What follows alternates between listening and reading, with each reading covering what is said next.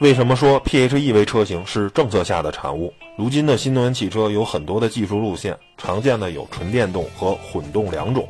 除此之外，其实还有一种介于两者之间的车型，那就是插电混动汽车，也就是我们常说的 PHEV 车型。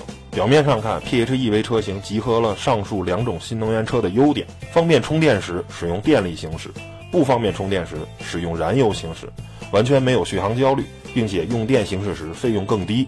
但凡事都有两面性，PHEV 车型真正使用中远远没有想象中的美好，因为要保证燃油机和电机都能单独驱动车辆行驶，所以 PHEV 车型要保留两套完整的动力系统，反而侵占了车内空间。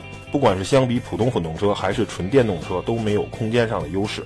其次，PHEV 车型如果当纯电动车更是鸡肋，因为成本受限，所以大多数 PHEV 车型都采用了慢充。仅有十到二十度的电池组需要两小时以上才能充满，然后续航能力也仅仅只有几十公里的水平，除非家里有特别好的充电条件，否则纯电模式基本上是不可用的。